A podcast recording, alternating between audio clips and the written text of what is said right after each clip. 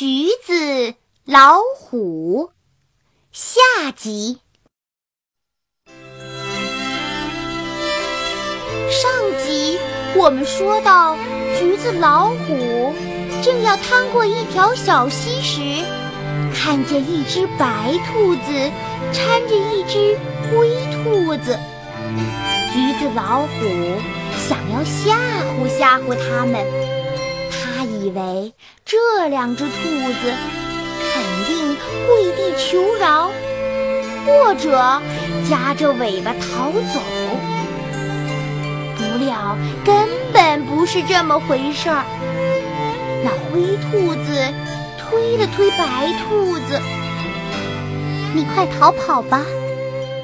白兔子却正经地说：“不，我不能扔下你不管。”橘子老虎迷惑不解：“你为什么不逃走？难道不怕死吗？”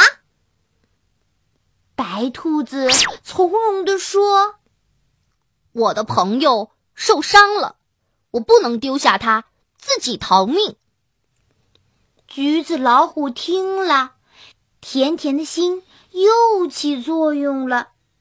他想，他俩。都把死留给自己，把生让给朋友。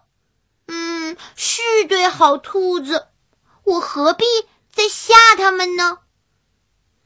说完，就换了温柔的口气说：“我是跟你们闹着玩的，我是一只有橘子甜心的好老虎。你们有什么需要？”我帮助的吗？白兔子说：“我的朋友伤得很厉害，很想找一点东西止一止痛。”橘子老虎看看灰兔子痛苦的样子，不由得同情地说：“嗯，我给他一半橘子，吃着试试，看能不能止疼。”说着，他从肚皮下掰下一半橘子来，递了过去。说也奇怪，灰兔子吃了橘子，说：“感觉真的好多了。”白兔子说：“谢谢你，真是一只不同一般的好老虎。”不用谢。橘子老虎忙摆了摆手。继续赶路。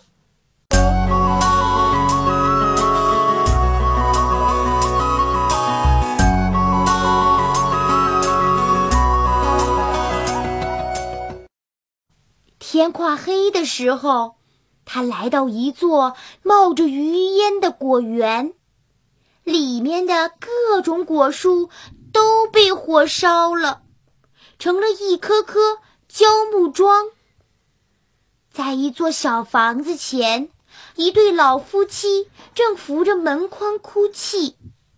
橘子老虎走过去，好奇地问：“老爷爷、老奶奶，你们为什么哭呀？”老奶奶看见大老虎，并不惊慌，她擦擦眼泪说。昨天来了一伙强盗，不但抢走我们的水果，还烧了我们的果园，这可让我们怎么活呀？说着，眼泪又止不住的流下来。老爷爷也顿着手杖，仰着脸大哭，哭的是那样的伤心。以至于橘子老虎也忍不住掉下眼泪来。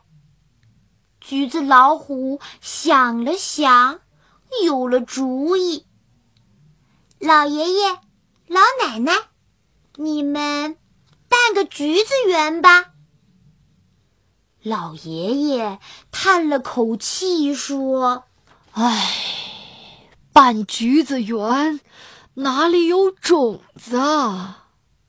橘子老虎说：“嗯，我是一个大橘子变的，身上有很多种子。你们把这些橘子瓣全拿去吧。”说着，他将自己身上的虎皮撕开，露出一身的橘子瓣儿。随着虎皮的脱落，橘子老虎慢慢的倒下来了。他不再想不愿为他人而活着，却真的为他人而死了。橘子老虎身上的种子一粒一粒撒到果园烧焦的土壤里，来了，橘子的种子发芽了，长成小橘子树。